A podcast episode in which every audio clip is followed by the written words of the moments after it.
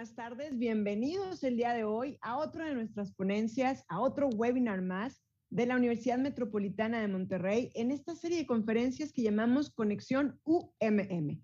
El día de hoy vamos a tener una conferencia súper interesante. Vamos a hablar mucho de liderazgo, vamos a hablar de temas importantísimos que a todos nosotros creo que nos interesan mucho.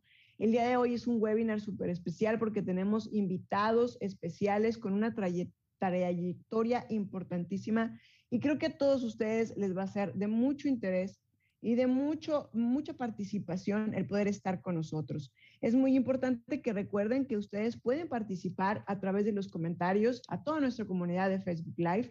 Les invitamos, les invitamos a que compartan sus opiniones, sus ideas a través de los comentarios que vamos a estar leyendo en vivo para que nuestros ponentes y nuestra moderadora puedan, puedan compartirlos al aire. Y bueno, el día de hoy vamos a presentar a nuestro host. Ella es la primera y única mujer en presidir la Confederación Mexicana de Ejecutivos de Ventas y Mercadotecnia en 60 años.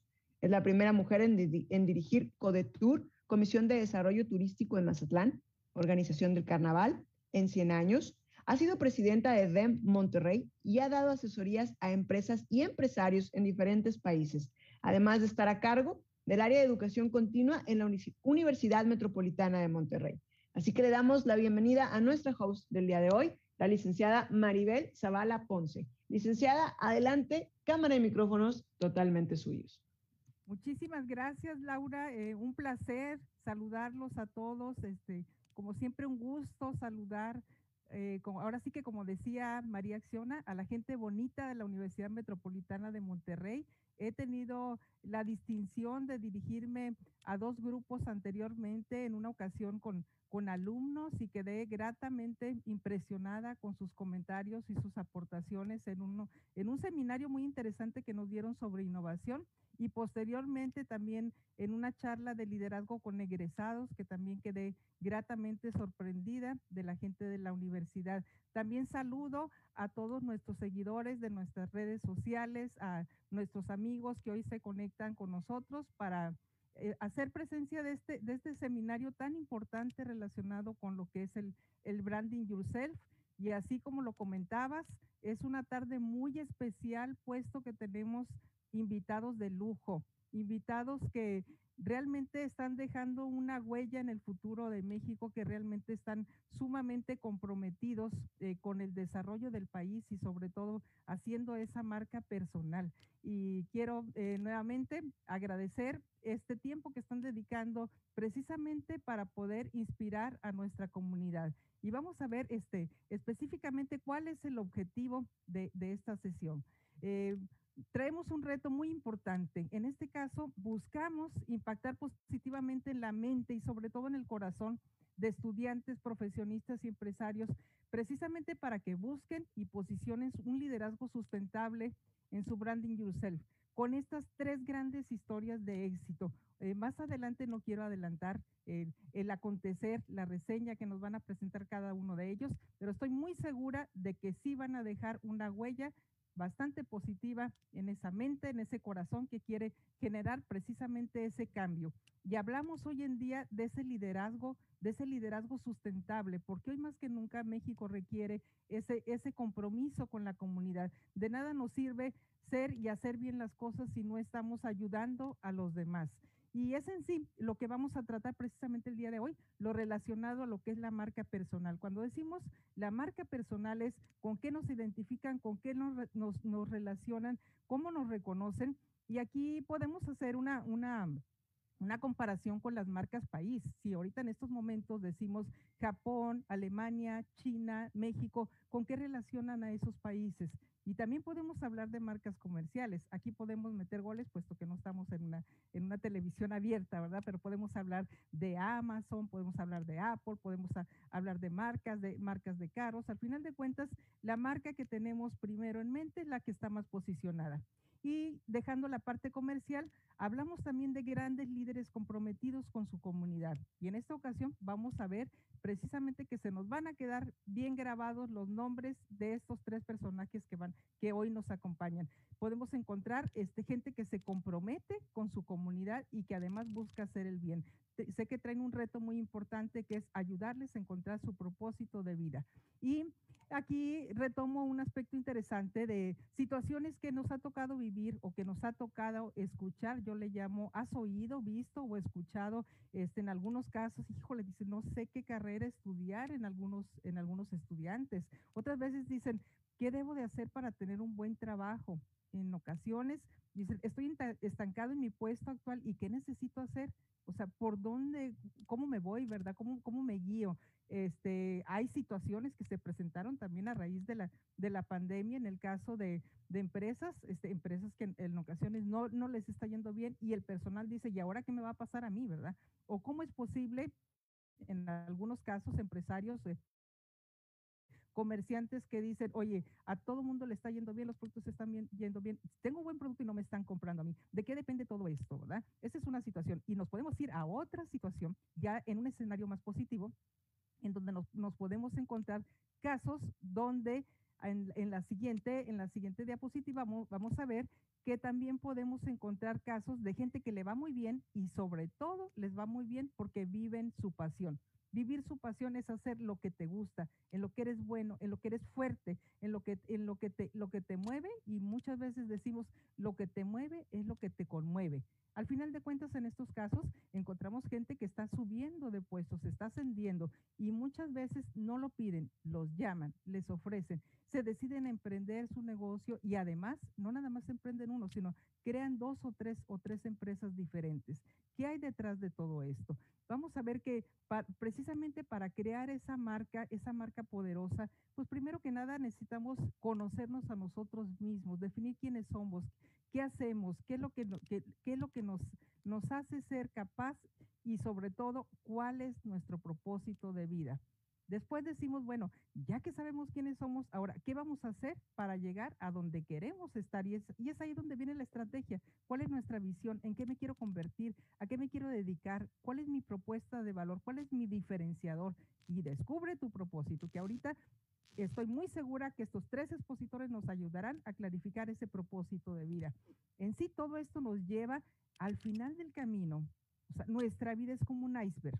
En la parte de arriba, muchos podrán apreciar eh, logros, eh, diplomas, reconocimientos, certificaciones y en la parte de abajo muchas veces la gente no se da cuenta cómo se llegó a ese resultado. No se da cuenta que a veces hubo lágrimas, hubo sueños interrumpidos, hubo eh, exceso de trabajo, hubo limitaciones y como dicen, sacrificas en el corto plazo para cosechar a la larga.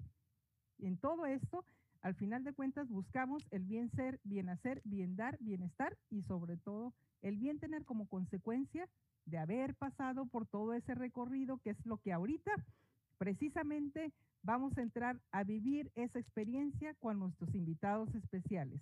Y para iniciar, para iniciar esta sesión, me da muchísimo gusto, me da mucho gusto presentar a Eduardo Cázares, que ahorita ya este, tiene su nueva marca personal, ¿verdad? Comentamos, Eduardo, este, él es licenciado en psicología con una maestría en educación con acentuación en tecnología. Él es el coordinador de capacitación en la zona noreste eh, de lo que es la empresa Farmacias Guadalajara eh, comentaba hace un momento, si me pongo a leer el currículum de nuestros tres expositores invitados especiales, no termino toda la tarde, pero sí les quiero decir que Eduardo siempre se mantiene actualizado a través de seminarios, certificaciones, también tiene su propio negocio y algo que me conmovió mucho hacerle esta invitación es que es una persona que está muy comprometida en su empresa. Este, hemos tenido ahí reuniones, quiere que los colaboradores de la empresa terminen su preparatoria, aprenden inglés y sinceramente me ha conmovido ese interés por desarrollar a su gente. Entonces también quiero comentarles que él es orgullosamente león y nos va a comentar cuál ha sido su experiencia de vida y qué le ha dado, qué le ha dado la universidad, cómo le ayudó a dar ese paso y tener ese posicionamiento que él actualmente tiene. Bienvenido Eduardo y muchas gracias por acompañarnos.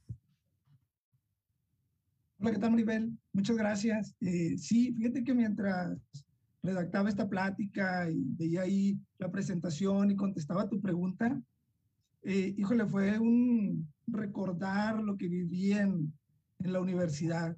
como bien comentas, eh, soy León, ¿no? De la universidad, egresado y pues no, no, no, o sea, fue recorrer los pasillos, estar otra vez en el aula, eh, recordar a los maestros, compañeros, fue algo muy agradable.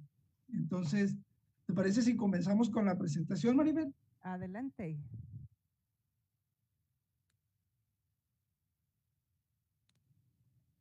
Pues sí, mi nombre es Reyes Cázares y quisiera el día de hoy platicar con ustedes un poco acerca de mi experiencia, ¿no? Eh, la pregunta que me formuló Maribel fue la siguiente, ¿cómo la Universidad Metropolitana de Monterrey fortaleció mi desarrollo como profesional? Híjole, yo lo resumí en la palabra transformación. La transición que viví en la Universidad Metropolitana de Monterrey, la realidad es que fue un proceso transformador. Saben, yo recuerdo que, que se refleja directamente en mi trayectoria laboral. Yo recuerdo que cuando entré a la universidad, trabajaba eh, en, en Cinépolis, bien me comentaste que podemos meter goles, como empleado general. Ajá, como empleado general y, y bueno, la verdad es que no era una persona muy responsable, era más bien el chavo que, que se enfocaba más en las fiestas, ¿no? Vivía más el hoy, el ahora, no, no tenía un plan de carrera, un plan de vida, no buscaba en sí un desarrollo, sino más bien buscaba tener la economía para, para sobrevivir en el día a día, ¿no?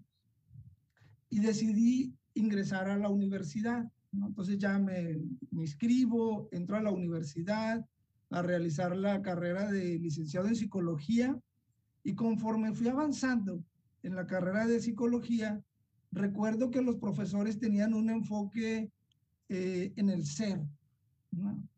Buscaban desarrollar constantemente las competencias del alumno, llevándonos del saber hacer o del saber al hacer para finalmente ser. Esto que les digo es algo muy relacionado con un nivel de desarrollo de competencias, probablemente lo han escuchado. Eh, para desarrollar una competencia hablamos de tres niveles, seguramente hay más, hay más teorías, pero esta, con esta me, yo me identifico porque fue lo que viví en la universidad. Recuerdo que me hablaban del saber, me hablaban del conocer, de los conocimientos que necesitaba adquirir. Teníamos prácticas donde lo podíamos poner en práctica y, y en este proceso los maestros nos ayudaban y nos decían, comprométete, visualízate como el profesional que eres, aprende a ser, ¿no? Entonces, este enfoque en sí pues fortaleció mucho mi desarrollo, ¿no? Eh, y bueno, pues uno puede conocer, hablando de, de, este enfoque que yo viví en la universidad, uno puede conocer lo que realiza o lo que sabe un psicólogo general. Uno puede saber o conocer cómo se realiza una, una entrevista, cómo se interpretan las pruebas psico, psicométricas o psicológicas, puedo conocer diferentes teorías del aprendizaje, pero, pero recordemos que esta parte del nivel de la competencia, hablando del saber, es como el nivel bajo, es el nivel básico del desarrollo de una competencia, ¿no? Efectivamente, es la base, porque si no tenemos el conocimiento, ¿cómo lo vamos a poner en práctica? Pero el saber no lo es todo, ¿no? Y recuerdo que tenía prácticas eh, donde aplicábamos el conocimiento. ¿no? Y este conocimiento era puesto en práctica desarrollando así el segundo nivel de las competencias, ¿no? Que se llama hacer. ¿no? Y bueno, de esta manera experimentábamos la diferencia entre el conocer y el hacer. Yo recuerdo en la adolescencia eh, agarré una patineta y aprendí algunos trucos en la patineta. Y, bueno, como ejemplo, pues muy claro es, es, la parte de aprender a andar en una patineta, ¿no? Puedes saber, puedes saber que la patineta es una tabla, que tiene llantas, que tiene valero, que tiene una lija, ¿no? Y te pueden decir, mira, para brincar, pégale aquí, brincas, mientras brincas, le raspas y verás cómo la patineta se mueve contigo y depende de la forma en la que le raspes a la patineta, puedes hacer trucos. Entonces hay una diferencia enorme entre el conocer cómo se hace y el hacerlo, porque el hacer este truco en, una patineta, pues implica semanas, meses, algunos trucos implican más de un mes aprender a hacerlos, en ocasiones hasta casi un año, ¿no? También hay caídas, golpes, entonces hay una diferencia enorme. Y recuerdo que, que en la metro o en la universidad, los maestros, ¿no? Nos ayudaban llevándonos del conocer al hacer, ¿no? Ya que los maestros utilizaban técnicas como el juego de roles, ¿no? Y, estábamos en el aula y hacíamos este juego de rol. También, también se realizaban actividades que eran fuera del aula. Por ejemplo, realizábamos la aplicación y la interpretación de pruebas psicométricas, ¿no? Agarrábamos ahí un conejillo de indias y, le aplicábamos y, y practicábamos y, y, obviamente todo bajo, bajo un estándar de ética. También recuerdo que realizábamos entrevistas, practicábamos realizando las entrevistas, cómo establecer un rapport, entrevistas de laborales, entrevistas también con un enfoque analítico. Y algo que en lo personal me ayudó mucho fueron mis prácticas profesionales. Recuerdo que el asesoramiento que viví en cuanto a mis prácticas profesionales y mi servicio social fue clave y de gran apoyo para mí. ¿no?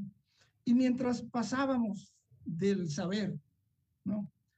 al hacer, el maestro o el profesor nos acompañaba en la madurez del ser. En todo momento el maestro estaba pendiente, ¿no? Y bueno, en esta madurez del ser, yo recuerdo, ¿no? En mi persona ocurrió un cambio. Recuerdo que comencé a comprarme ropa de vestir. Y yo dije, voy a, para dar mis presentaciones, y entonces yo ya iba con mi traje, con mi saco y con mi pantalón de vestir y mi zapato bien boleado, ¿no? También recuerdo que me acerqué a mi bisabuelo para pedirle que me enseñara a hacer mi primer nudo de corbata. Y le dije a mi bisabuelo, abuelo, este, ayúdame, necesito ponerme una corbata y no sé cómo. ¿no? Entonces él me ayudó en este proceso eh, de, de, cómo hacerlo, ¿no?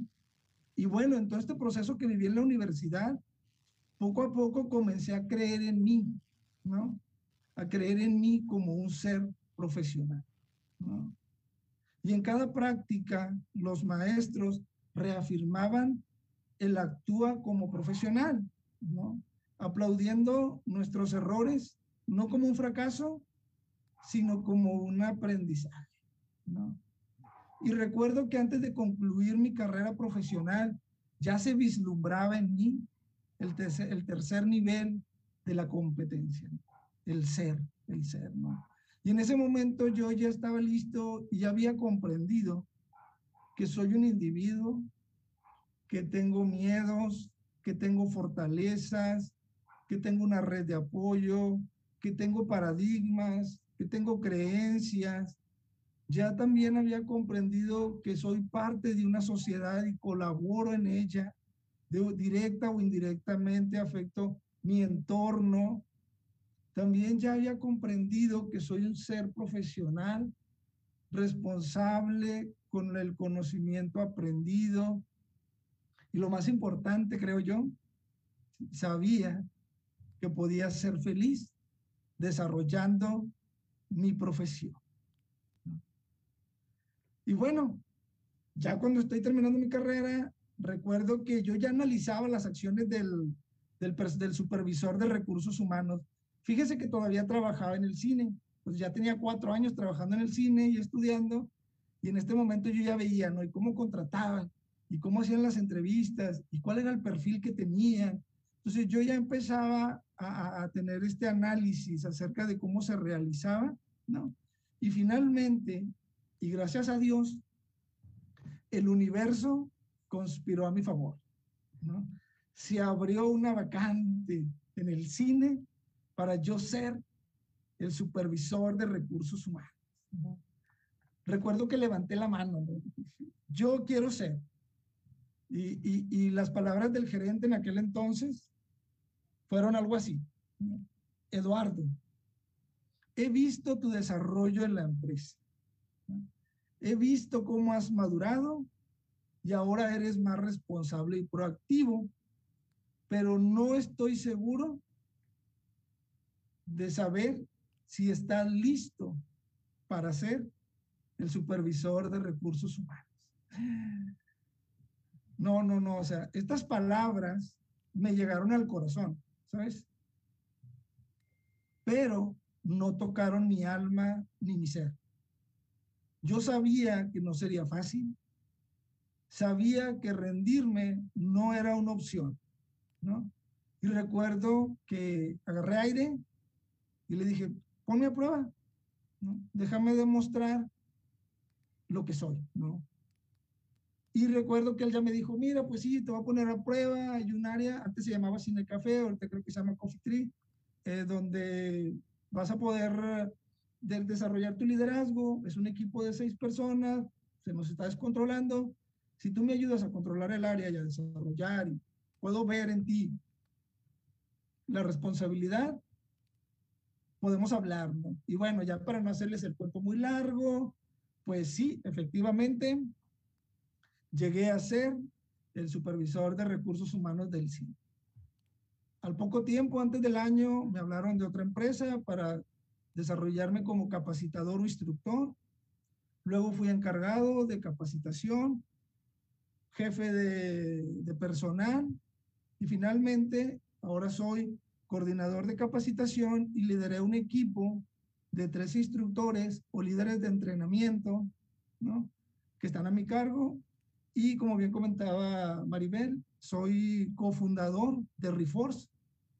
Es una empresa que desarrolla e instala sistemas de gestión de aprendizaje, lo conocemos como LMS, para, para ayudar a otras empresas en la misión de llevar su capacitación presencial a una capacitación en línea.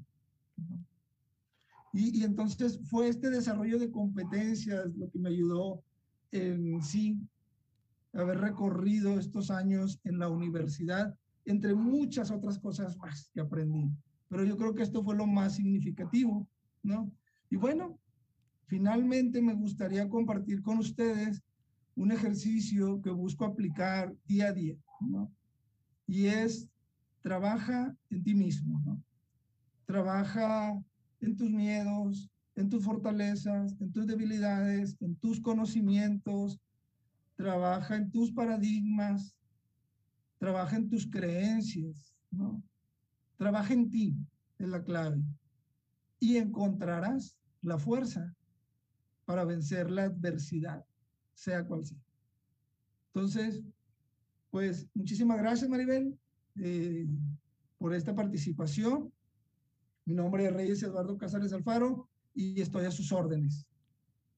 Al contrario, Eduardo, muchísimas gracias y toda una historia, experiencia de vida sumamente inspiradora. Y algo muy importante aquí fue eh, los maestros, cómo influyeron en, en, esta formación y que tú siempre has sido una persona de retos y de, y de compromisos. Gracias, gracias por compartir ese orgullo de ser, de ser león de la Universidad Metropolitana. Muchas gracias. Gracias. Eduardo. Gracias a ti. Sí, ¿alguna recomendación para un estudiante, para un profesionista, para un comerciante? Sí, claro que sí. Pues mi recomendación eh, creo que es la que ahorita presenté, trabaja, trabaja en ti, ¿no? esfuérzate, no va a ser fácil, pero seguramente los sueños los vas a construir día a día, construyendo en ti la persona con una visión de futuro, ¿no?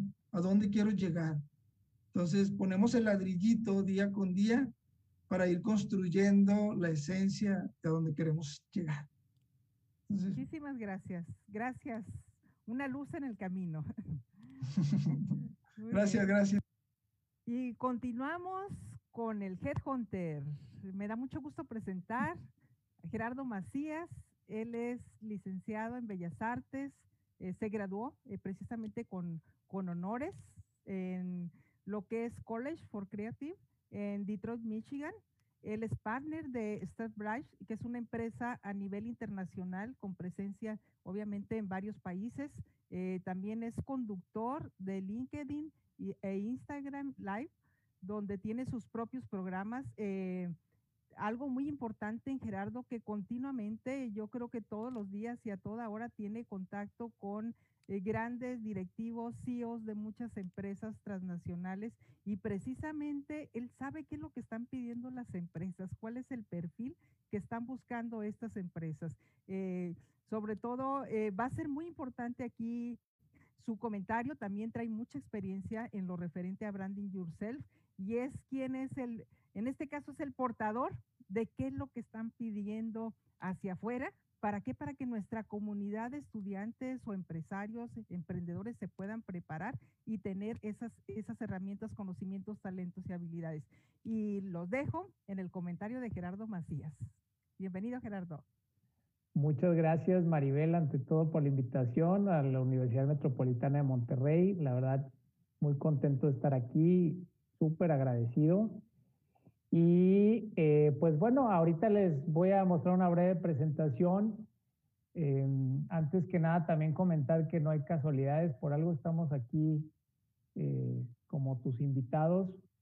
Creo que hay, hay, hay un interés en común por dar valor agregado a, la comunidad de la universidad y, a quien quiera que, que, se quiera acercar en tema de propósito, de rumbo en sus carreras.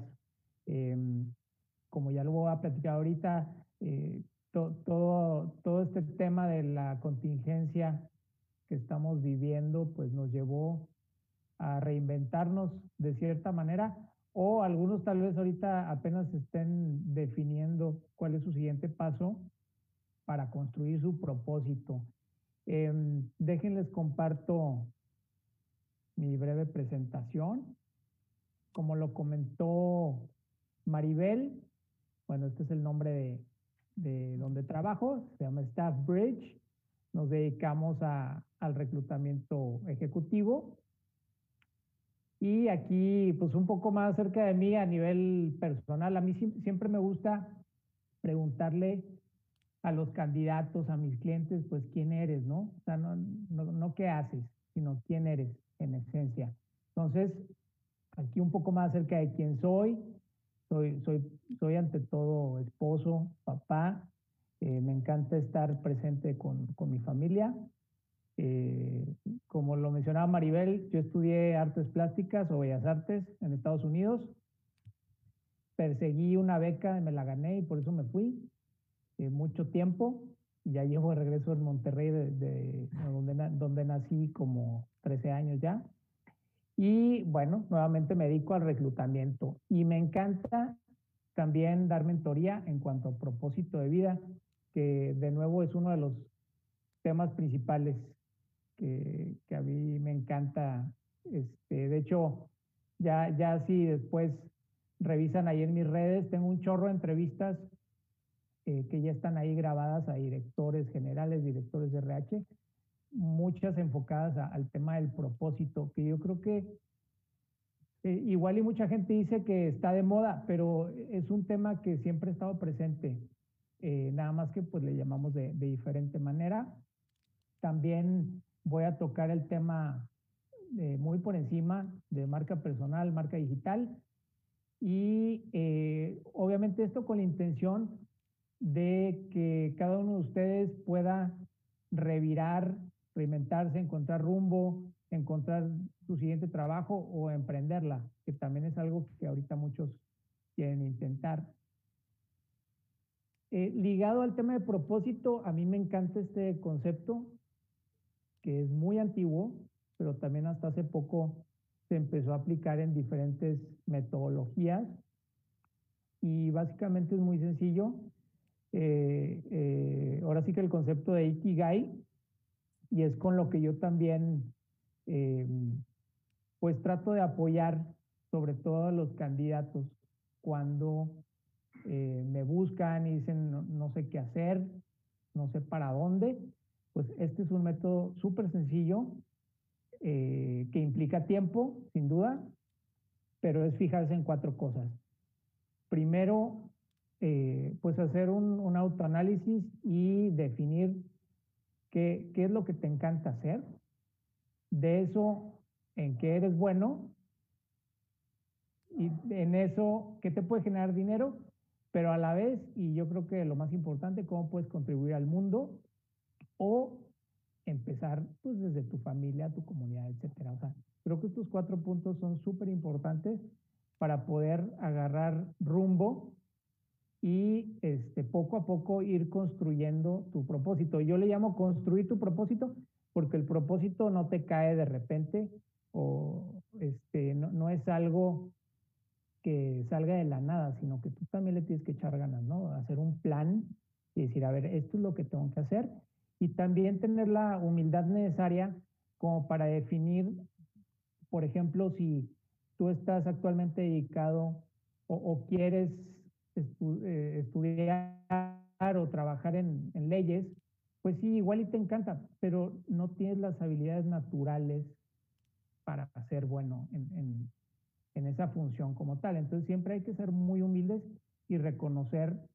pues realmente cuál es tu, misión en la vida. Obviamente aquí lo estoy platicando muy por encima, pero eh, de nuevo ahí este, hay, hay muchísimo material allá afuera. También gente como Simon Sinek, que, que se ha vuelto muy famoso, también toca mucho este tema del por qué. O sea, el por qué estoy aquí y por qué hago las cosas o, o por qué estoy estudiando esto, por qué me quiero dedicar a esta otra cosa. Este pensamiento a, mí me, gusta mucho, ya yéndonos más al tema de marca personal, que también es muy importante ligada al tema de propósito, porque la marca personal es pues lo que tú estás lanzando allá afuera, ¿no? Y de cómo te perciben los demás.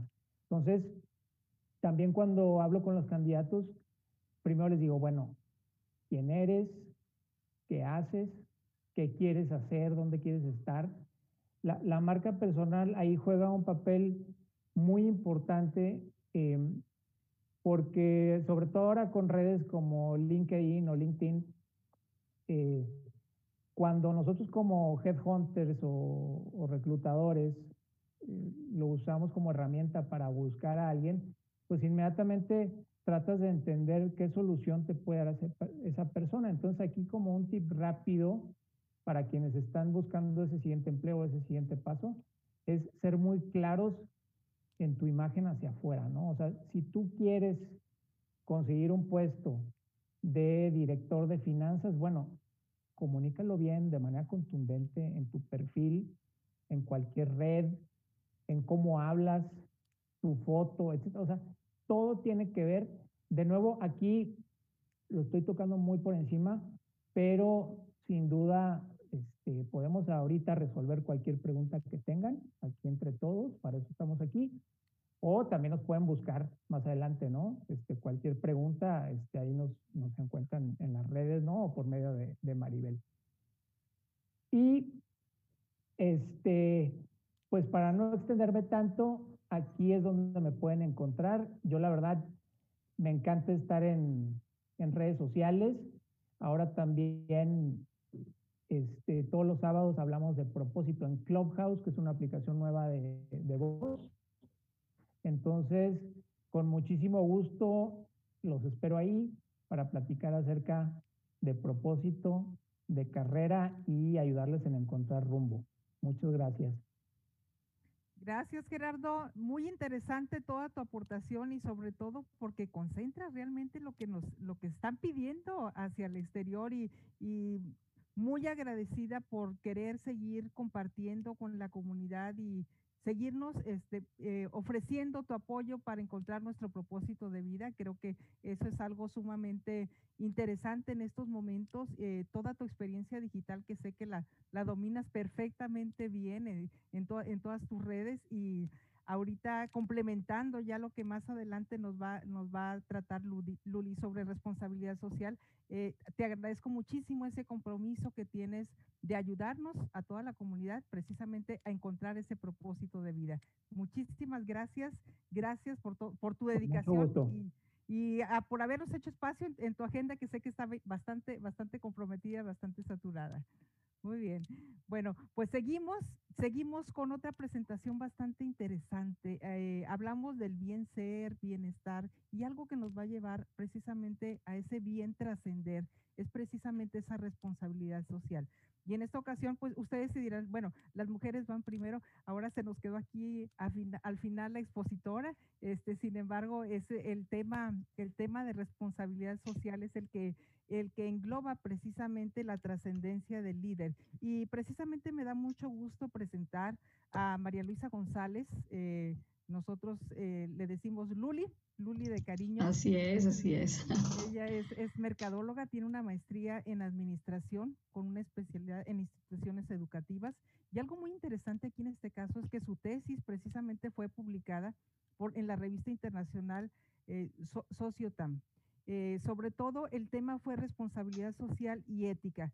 Y algo también que vale la pena mencionar es que ha dedicado 18 años de su vida al servicio social, a la labor comunitaria, a buscar cómo ayudar, cómo aconsejar. Ha participado en diferentes consejos. Este, vuelvo al tema, podemos decir marcas en el periódico, periódico El Norte, este, el consejo de, la Asociación de Nuevo de, de, Padres de Familia y en sí una serie de, consejos donde ya ha tenido su participación y ella precisamente nos va a hablar sobre lo que es eh, la responsabilidad social y la ética, en este caso del líder. Adelante, Luli, y bienvenida también. Muchísimas gracias. Muchísimas gracias, Maribel, por haberme invitado. Realmente es un honor. Gracias también a mis compañeros Gerardo y Eduardo por, por estar aquí compartiendo el foro conmigo. Y bueno, espero que les guste esta presentación que acabo de preparar para ustedes. Me encantan estos temas y me encanta también investigarlos, documentarme. El área de mercadotecnia no es un área tan práctica ahorita para mí, sin embargo, esa fue mi carrera, pero ahorita, como tú lo has mencionado, me dedico mucho a responsabilidad social, ¿verdad? Ya tengo 18 años en esto. Y bueno, pues primeramente quería más o menos decirles eh, de qué se va a tratar esta presentación. Quisiera hacer una introducción y aquí em, pues nomino a algunas personas y también investigo otras y también algunas agencias. Y también quisiera mencionar lo que es la integración de valores en tu marca personal, también la ética racional del hombre y como punto número tres, y como punto número cuatro, la responsabilidad social y la responsabilidad social empresarial. Y al final una investigación muy interesante de Harvard que se llama Dynamic Spread of Happiness in a Large Social Network que también está muy, muy interesante.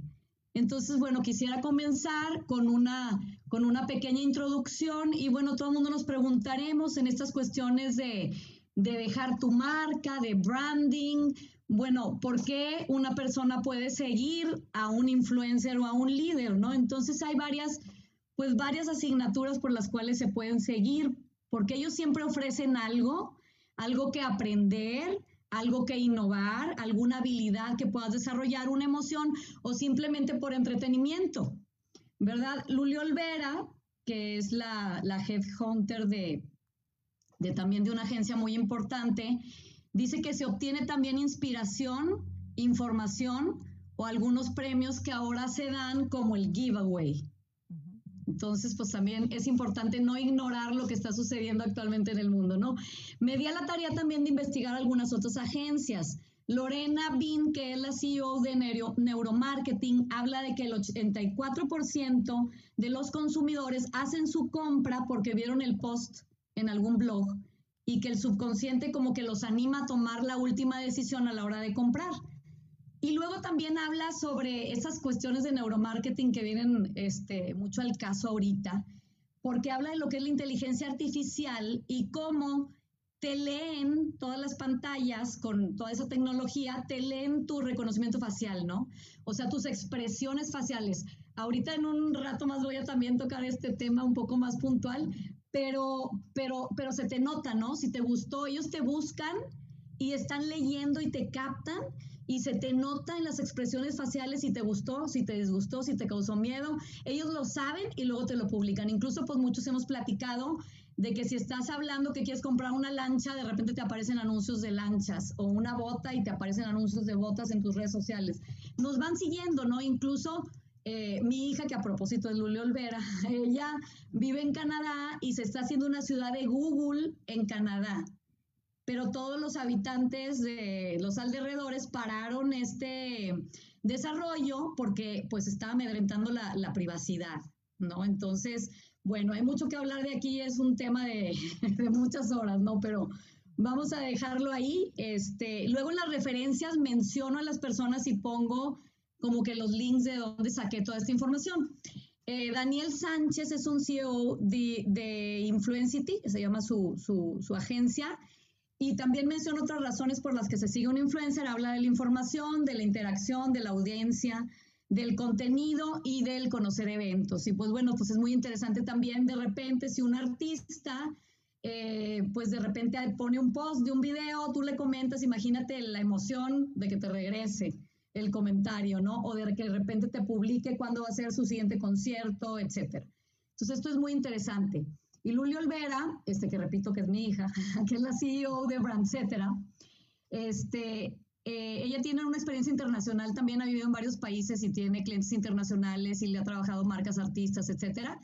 Ella dice que hay un enorme impacto de los influencers y que puede ser positivo, que puede ser negativo. Incluso hablé con ella y me dice ayer, acaba de haber una publicación que acaba de ser una revista muy importante en la que habla de, de, cómo hay marcas que revivieron utilizando influencers, pero influencers jóvenes, ¿ok? O, o sea, aquí hay que como que abrir mente, ¿no? O sea, dice, en el 2014 Romeo Beckham, de solo 12 años, incrementó el 14% de las ventas de Burberry, porque nada más este chavito se puso la ropa o X, usó la marca en redes sociales, incrementó la marca, ¿ok? Y luego Gucci en el 2020 igual eh, captó audiencia de jóvenes con Billie Eilish. Entonces, bueno, aquí estamos viendo una explotación también, ¿verdad? Entonces, hay una campaña que sacó Dove, el jabón de la marca de Dove, este, por la cuestión de la explotación de niños y niñas. O sea, me decía Luli que se presionan muchísimo por los estereotipos que les marcan en las redes sociales de cómo debe ser la figura perfecta, la persona perfecta, cómo debe pensar, cómo debe actuar, vestir, y están causando unas depresiones tremendas en los niños. Entonces, Dove saca una publicidad muy padre, le repito, al final en las referencias ahí puse y ahí puse la liguita por si quieren ver el video que está bastante interesante que hizo Dove. Y la cuestión también es el impacto positivo que pueden hacer eh, los influencers, porque en el, en el terremoto, por ejemplo, del 2017 en la Ciudad de México, se juntaron todos los influencers e hicieron una gran aportación eh, para todos los damnificados del terremoto, ¿no? Entonces, pues digo, también eso hay que tomarlo en cuenta, ¿no? Como, y voy a hablar un poquito más acerca de esto, de la responsabilidad social, que es mi área, en un ratito más a propósito de esto, ¿no? Los valores en tu marca personal. Ok. Este, la revista Entrepreneur habla también de esta parte de los valores que debe integrarse en tu marca personal, que es lo que comentaba hace un ratito Gerardo Macías. Eh, es muy importante como que, que cobre vida tu historia personal, tu storytelling que mencionabas en tu marca, porque esto es, o sea, tú te transparentas, eres honesto contigo mismo y en un ratito más también voy a mencionar algo sobre esto. Eh, porque debes de ser honesto porque se te nota, lo transmites. Ahorita esto lo está diciendo Entrepreneur y estamos en el 2021, sin embargo nos remontamos a la época del, de Aristóteles, que él habla también sobre la ética racional del hombre. Y él menciona eh, en estas cuestiones, a mí me gustó mucho esta parte, digo, menciona millones de cosas, pero a mí lo que me, llama mucho la atención y que viene al caso con esta presentación es que menciona la diferencia que hay entre una persona que es virtuosa y una persona que finge ser virtuosa, ¿ok? Porque hablando de lo mismo que estábamos platicando hace un rato, se te nota, o sea, se transparenta en tu semblante, ¿ok?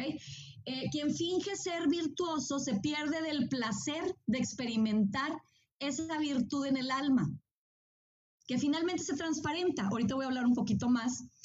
Pero la idea es proyectar, no son las palabras de Aristóteles, pero es la idea que sacó Garcés refiriéndose a lo que escribió, lo que planteó Aristóteles en su época.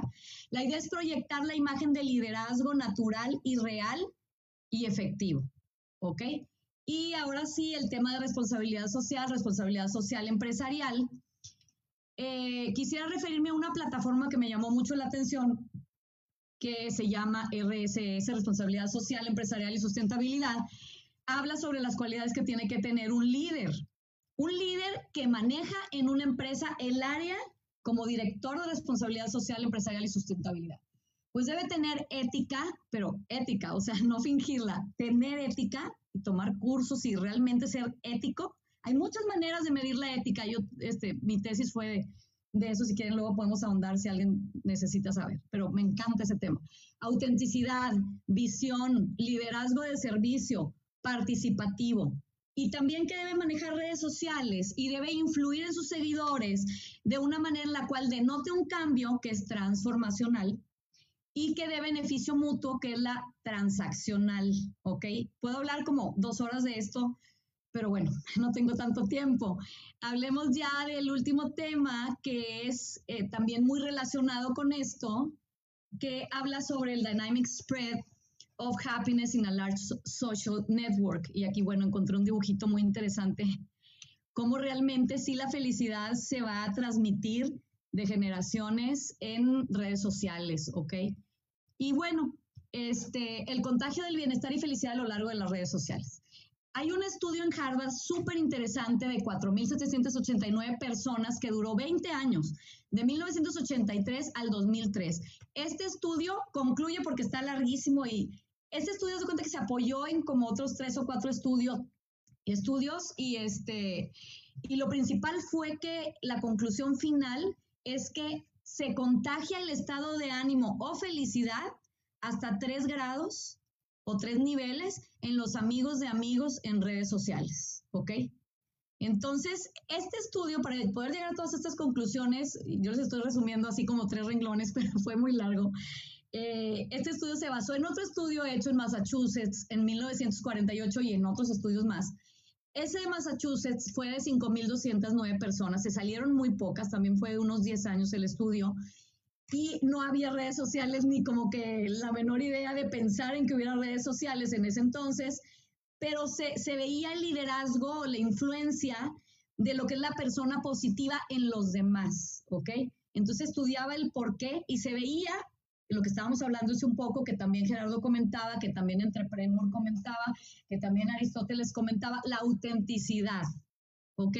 La autenticidad, o sea, se te nota en las expresiones faciales, se te nota en, los ojos, en el movimiento corporal, en el acento y en el tono de tu voz, y, en, en, lo no verbal, o el lenguaje no verbal, ¿me explico? Se te nota cuando eres una persona positiva, cuando eres feliz, y eso se hace porque se transmite una emoción placentera en la persona que te está oyendo o te está siguiendo. ¿Ok? Entonces, bueno, después de todo esto, dicho todo esto, es importante también entender la responsabilidad social enorme que tenemos, dado que si tenemos una influencia en los comportamientos y emociones de las personas hasta tres niveles en redes sociales, que pues es, imagínate lo exponencial, ¿no? Amigos de los amigos de los amigos, o sea, llegas a muchísima gente, pues entonces tienes una gran responsabilidad social, ¿no? Entonces, bueno, mi conclusión aquí también sería eh, que el líder, en, los líderes sociales, en este caso los influencers en redes sociales, tienen una gran responsabilidad social por sus acciones, simplemente porque lo que dicen o hacen, sus seguidores van a ser influenciados en ellos. Entonces, no se trata de una manipulación egoísta, no se trata de que por venderte te voy a provocar una bulimia o voy a explotar a un niño. O sea, no se trata de eso, ¿ok? Se trata de que tengo la responsabilidad de que aquellas personas a las cuales voy a llegar, les voy a dejar un mensaje y les voy a cambiar su vida. Entonces, tengo la responsabilidad de formarme como líder éticamente en valores humanos, en, valores sociales, porque así voy a mejorar mi sociedad. Y finalmente se me va a regresar, o sea, si yo influencio mi primer nivel de amistades en redes sociales, el segundo, el tercero, y ellos a su vez siguen influenciando, pues definitivamente va a recaer en una influencia social que va a recaer en un país y probablemente en el mundo. Entonces va a repercutir en mí finalmente, si lo veo a largo plazo. Casi siempre estamos acostumbrados a tener recompensas a, corto plazo y a veces no pensamos en las recompensas a largo plazo que existen y son válidas. Entonces hay que tomarlas en cuenta, ¿no? Entonces, tal vez sea un sueño, un sueño mío, dicen que soy un poco soñadora, pero sería excelente que tuviéramos una sociedad lleno de virtudes humanas, de personas virtuosas, que pudiéramos tener un crecimiento social y finalmente poder lograr un México mejor si todos tuviéramos este tipo de pensamiento humano. Sí, aquí están las referencias a las que yo me refería hace un rato. Eh, podemos encontrar aquí, por ejemplo, los influencers, como esta primera, el jabón Dove, ahí está el anuncio que está padre, la verdad.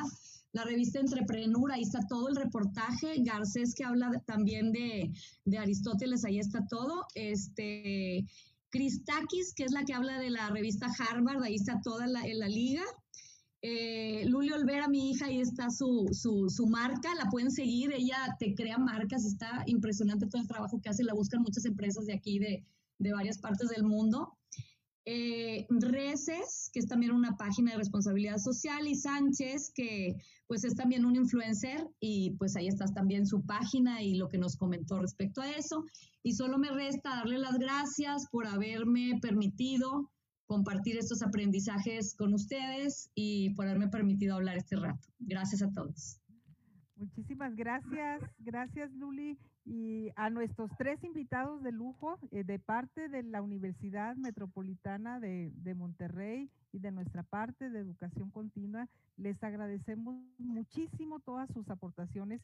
Creo que van a ayudar mucho a definir ese propósito de vida en nuestros estudiantes, en nuestros seguidores de las redes sociales, que como les comentaba, es un público muy diverso. Traemos eh, contactos con, con empresas, gente profesionistas que nos siguen y gente que ha estado con nosotros en todo este proceso de, de aprendizaje. Me llamó mucho, mucho la atención el inspirarnos a seguir ese sueño por un mejor México, un mejor país. Gerardo, me encantó el Ikigai, que es la brújula, ¿verdad? ¿Cómo le hacemos? ¿Hacia dónde nos vamos? Pero ahí está bien definido y me apasionó la frase de Eduardo, rendirse no es una opción. O sea, no hay opción, hay que seguirlo, ¿verdad? Y como dicen por ahí, todo lo que claramente soñamos e imaginamos, inexplicablemente sucederá. Muchísimas gracias, muy agradecidas de nuestra parte y nos vamos con las preguntas, preguntas y respuestas y comentarios. Claro que sí, muchísimas gracias a nuestros ponentes que nos aportaron muchísimo el día de hoy. Tenemos por ahí varios comentarios en lo que es Facebook Live. Por ahí también los invitamos a que nos ayuden a participar con sus comentarios, con sus opiniones, para poder leerlos al aire. Tenemos un comentario de un usuario en Facebook y nos dice, ¿qué consejo le darían a los estudiantes el día de hoy para llegar a ese liderazgo? Dejo la pregunta abierta para el que la quiera contestar. Pues yo me atrevo a, decir que ante todo, digo, un buen líder es quien sirve a los demás. Entonces debes siempre tener esa apertura por, sobre todo por escuchar y, y servir nuevamente, no hay de otra. O sea, un líder no es quien dirige ni quien da órdenes, sino que empodera a otros para que lleguen a su potencial, ¿no? Entonces, más que todo es eso, servir. A mí también me gustaría aportar un poco en esta, en esta pregunta. Eh, fíjense que el 1% de la población mexicana llega a tener una carrera profesional. Entonces, imagínate la responsabilidad social enorme que tenemos los que tenemos una carrera y más los que tenemos una maestría. O sea, tenemos una responsabilidad enorme con toda la sociedad. Entonces, todo aquel que para poderse graduar, como lo marca la ley, necesitas hacer tu, tu, servicio social, que lo hagan, porque yo a eso me dedico, que lo hagan con el corazón en el alma y con la ayuda, como decía Gerardo ahorita, con la ayuda de realmente poder hacer algo por los demás, no por tomar mis horas o por egoístamente tratar de, de sacar mi tiempo, sino porque quiero aportar algo a mi sociedad. Excelente, muchísimas gracias. Cerramos con nuestro ponente Eduardo. Sí, hola. Pues bueno, yo creo que muy completa la respuesta que dio Luli y Gerardo. Yo solamente complementaría con la parte de construyete, analízate, toma tiempo para ti, piensa en hacia dónde voy, cómo voy, donde cuál es mi situación actual, determina cuáles son tus miedos, ve por ellos, analiza tus creencias, digo, no, no fue el tema, pero analiza tus creencias, si son limitantes, si son creencias que te van a potencializar, y eso te dará un bagaje, tu cajita de herramientas que vas, a, que vas a traer contigo en la vida para empezar a trabajar y desarrollar el liderazgo que seguramente está ahí. Desde el hecho de iniciar una carrera profesional, creo que ya estás dando un paso hacia el liderazgo. Solo es cuestión de formarlo. Muchísimas gracias. También tenemos una pregunta muy interesante con nuestros usuarios y esta pregunta es para Luli. Nos dice, ¿cuáles son las cualidades necesarias para que una mujer tome más el protagonismo en un proceso de liderazgo? Ándale, muy buena pregunta. Tengo varias amigas que se dedican también a este y tienen organizaciones de, las mujeres líderes. Eh, bueno, yo siento que cada vez más la mujer va, tomando, va, va, siendo tomada en cuenta en terrenos y ámbitos laborales a pesar de que en las tablas de empleo estamos, pues yo creo que en un lugar bastante bajo a nivel mundial y más a nivel México, que sigue siendo un país, pues que la verdad nuestros, nuestros varones nos apoyan y nos protegen y nos dejamos proteger por ellos. A pesar de eso, ellos mismos, los, los hombres, los buenos hombres, tratan siempre de que salgamos adelante, pero de protegernos para, para darnos herramientas y luchar, seguir seguir creciendo, ¿no? Entonces yo lo que pienso también es que pues no tengamos miedo, no nos sintamos menos, ¿ok? Podemos prepararnos y tener toda la herramienta necesaria para poder competir contra quien sea, a nivel mundial, internacional, contra quien sea. Entonces yo creo que la confianza que se desarrolla en nosotras mismas y el mismo apoyo de los hombres que saben a la situación que nos encontramos es lo que nos hace salir adelante también. Muchísimas gracias por la aportación. Muchas gracias, Luli. Tenemos una pregunta para Gerardo y nos dice, Gerardo, ¿qué cualidades, qué cualidades, perdón, se busca o busca un reclutador en cargos que requieran liderazgo? Gracias. Pues como lo mencioné hace rato, actitud de servicio siempre, humildad por escuchar a los demás, por aprender.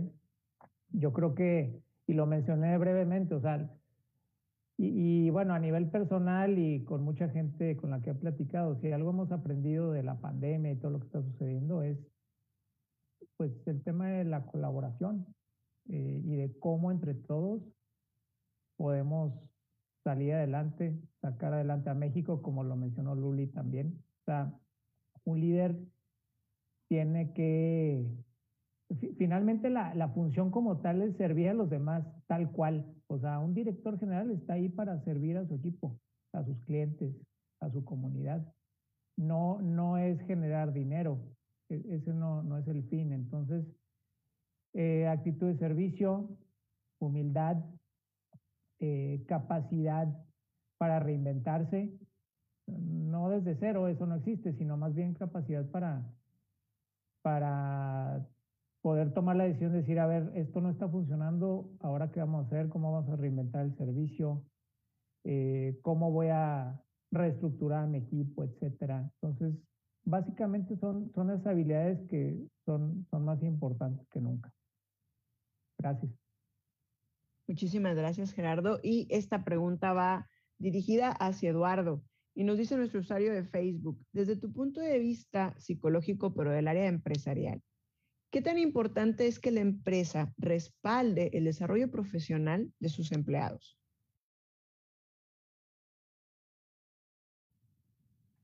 Sí, hola, ¿qué tal? he estado en algunas empresas apoyando y colaborando en este proceso y creo que es sumamente esencial darle ese respaldo al, al colaborador de que me preocupo por hacerlo mejor. Ya hay muchas frases este, donde mencionan la importancia de que el personal esté capacitado.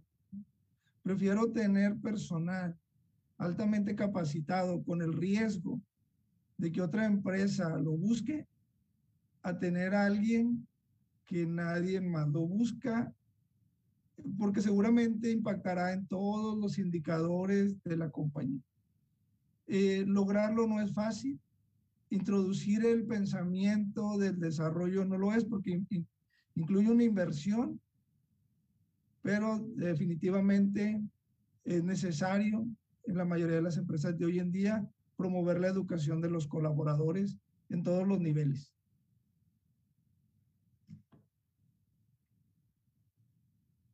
Muy bien, muchísimas gracias. Me voy a permitir leer unos comentarios que nos están por aquí dando en Facebook. Nos dice Patricia Cázares Solares.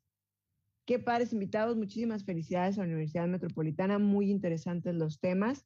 También nos menciona Malú Zambrano, interesantísimo, muchísimas felicidades.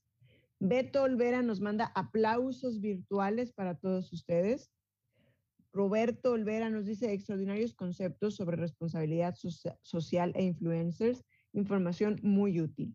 Jacqueline Garza nos manda pulgares arriba y manitas de admiración. Felipe Villarreal nos dice, el ejercicio profesional tarde o temprano pondrá perdón, a prueba los principios y la ética personal y profesional en distintos ambientes y situaciones. Y esto es una pregunta abierta para todos que nos dice Felipe. ¿Qué le aconsejan a los futuros profesionistas al respecto? Podemos empezar con quien guste responder la pregunta. Luli, si quieres, adelante. Encantada, encantada. Ahorita hablabas, Gerardo, del sentido de vida, también lo mencionó Eduardo, también lo mencionó Maribel. Eh, fíjate que para mí también este, me, llamó mucho, la atención el I-K-I-G-A-I que mencionabas. Eh, y a mí me, yo tomé todo un diplomado en el Juan Pablo II relacionado con el encontrar el sentido de vida y el libro principal que llevábamos era de Víctor Frankl, que mm. estuvo en un campo de concentración y era el libro, el tema era el hombre en busca de sentido. Bueno, wow. O sea, con eso, en todo lo que vive, cómo te exprime, te explota, encuentras aquello que amas, aquello por lo cual quieres vivir, aquello por lo cual eh, sigues en esta tierra, ¿no? Entonces, pues yo qué consejo les doy, eh, les digo, encuentra tu sentido, porque es muy, muy importante saber el objetivo hacia dónde vas, sea auténtico, porque la gente lo va a notar, o sea, se te va a notar a ti sea auténtico a la hora de expresarte y finalmente eh, documentate en virtudes, en valores. Eh, no, podemos tomar un protagonismo egoísta de, de destrucción del mundo, eh, destruyendo a la juventud, explotándola. O sea, no podemos hacer eso. Necesitamos hacer de este planeta un mundo mejor y lo podemos hacer entre todos. Eso les diría yo. Gracias. Muchísimas gracias. Continuamos con nuestros dos ponentes. Adelante. Adelante, Gerardo. Bueno, no, pues lo, que dijo Luli es muy poderoso. Eh, a mí inmediatamente se me vino a la mente la palabra congruencia. Incluso en el chat ahí que teníamos de la presentación de Luli, eso fue lo que más me resonó. O sea, ante todo, pues tener congruencia en lo que dices, en lo que haces en lo que piensas. Este, yo creo que eso es súper importante. Este, no, no, tiene caso que estés fingiendo el perseguir una carrera que nada que ver con, con tu esencia y que tampoco tenga nada que ver con, con tu trascendencia en, en, este mundo, ¿no? Muchísimas gracias. Y cerramos con Eduardo, adelante. Bien, pues sí, yo concuerdo con, lo que comentan los compañeros. Creo que es sumamente importante alinear nuestra profesión con nuestra visión de vida. Efectivamente, la, práctica, la ética será puesta a prueba en nuestra labor profesional. Y si estamos haciendo lo que nos gusta, lo que nos apasiona, lo que amamos, ¿no? Desarrollando algo para el mundo, ¿no? Cuando llegue ese momento, vamos a tomar la decisión correcta, porque es lo que amamos. Entonces, creo que esa sería mi respuesta. Muchísimas gracias. Y bueno, para finalizar, antes de despedirnos, nos mencionan por aquí, si nos pueden compartir una frase con la que se identifiquen, que tengan relacionada con el liderazgo, que los ayude por ahí cuando andan cabizbajos o que los motive cuando andan muy emocionados. ¿Alguna frase relacionada con el liderazgo en donde nos, se puedan ustedes ver reflejados? El que guste comenzar, o igual si quieren empezamos también en orden que terminamos. Adelante, Luli. Sí, encantada. Bueno, pues así como que hechiza última hora porque para hacer algo yo lo pienso mucho y lo documento mucho. Mi frase, bueno, pues busca tu sentido y a ese sentido dale valor para que llegue a trascender. Pues me encantó, me encantó y para nada se vio improvisada. Muy bien, perfecto, me encantó. Adelante, Gerardo. Pues al día de hoy lo que traigo de moda, digo, de lo que hablo mucho en los últimos meses es de construye tu propósito. Échale ganas en, en construirlo. eso es lo que me motiva todos los días a aprender, a escuchar. Muchísimas gracias, muchísimas gracias. Y, y, y, la verdad es que sí, nuestro propósito es lo que más nos motiva. Adelante, Eduardo. Muchas gracias. Pues mira, yo desde hace varios años en los correos, tanto laborales como personales, agrego una frase de Gandhi, ¿no? La cual dice, los sueños parecen al principio imposible, luego improbable y luego cuando nos comprometemos se vuelven inevitables. Entonces, esta es como mi, mi frase, en todos los correos y en todos lados la tengo pegadas ese sueño va a llegar con mi compromiso. Muchísimas gracias también por compartirnoslo. Muchísimas gracias a nuestros, tres, a nuestros tres ponentes, también a nuestra moderadora que llevó a cabo esta conversación. Agradecemos mucho su participación, el que nos hayan compartido un poquito de su experiencia que es sumamente amplia y que bueno, obviamente aquí por limitación de tiempo solo pudimos ver un pedacito de todo lo que nos pueden aportar. Ya nos dejaron por ahí sus redes sociales. Con muchísimo gusto los vamos a seguir y agradecemos también mucho a toda nuestra comunidad de Facebook Live que nos estuvo siguiendo y que estuvo aportando sus comentarios y sus opiniones en esta transmisión. Esperamos verlos muy pronto y recuerden también aprovechar, registrarse ahora y aprovechar el 50% de descuento en su inscripción a primer ingreso más el 20% de descuento en sus mensualidades de primer tetamestre. No lo piensen más e inscríbanse en nuestra página www.umm.edu.mx. Y bueno, agradeciendo nuevamente su participación. Nos vemos pronto, no nos despedimos. Cuídense mucho. Muchísimas gracias a nombre de la Universidad Metropolitana de Monterrey. Y recuerden, lo que quiere ser, empieza aquí. Muchas gracias. Gracias, muy agradecidas. Excelente, excelente todos, oigan, ¿eh? Súper.